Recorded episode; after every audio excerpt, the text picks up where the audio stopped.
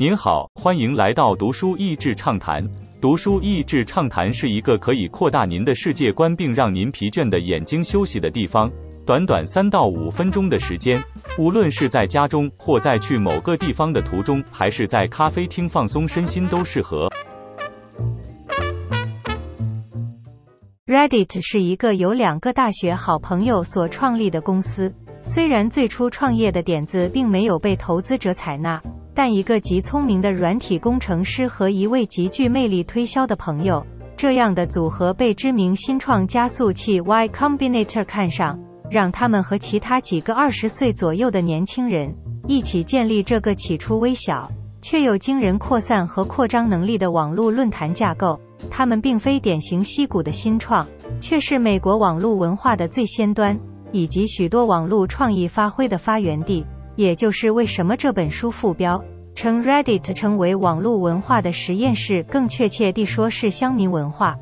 诸多网络专属的新创都是从 Reddit 而来，包括最早的使用者参与点数 Karma、集资赠与 Reddit Gifts、网络上的小天使小主人游戏 Secret Santa。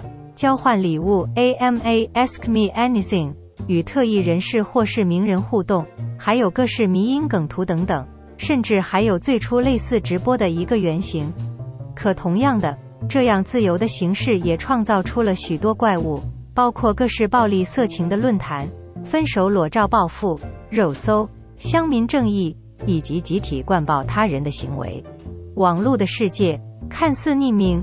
却又赤裸裸地将人性最真实的一面暴露出来。当软体重新定义什么叫做论坛，什么叫做社群的时候，看似是人跟人更加接近了一点，但也因看不见且匿名，而更加容易摧毁信任。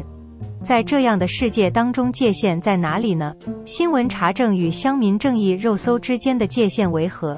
言论自由与歧视他人之间的界限为何？表达政治观点与带风向影响选举结果之间的界限为何？书中看到的还包括两位创始者历经多年之后重新回国掌权的故事。看到他们成功的创造一个可以规模化的论坛形式后，这千千万万的论坛好像长出自己的生命来，完全难以控制。即使是运营这个平台的公司也做不到。书中常常见到的是论坛中的乡民。与 Reddit 本身员工和主管们的对战，让员工和主管们疲惫不已。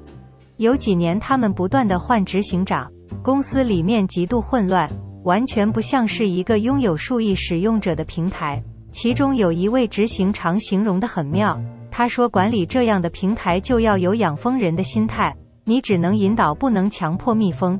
照顾妥当时，他们会产出甜美的蜂蜜。”但他们如果被惹怒，会回过来狠狠地叮你一顿。你只能选择全副武装保护自己，或者是皮要很厚。在疫情后的网络世界，只有更加速的发展。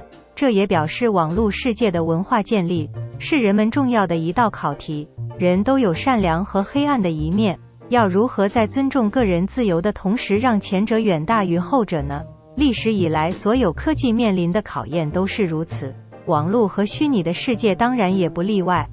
最后，用 Reddit 经典的 AMA 问题让大家思考一下：你宁愿跟何者对战？是一只跟马一样大的鸭子，还是一百只跟鸭子一样大的马？Would you fight one horse-sized duck, or would you fight 一百 duck-sized horses？今天的内容就到此为止了，十分感谢大家收听读书益智畅谈节目。如果对我们的内容感兴趣，欢迎浏览我们的网站 n 点 net 和关注我们的粉丝团读书益智，也可以分享给您的亲朋好友。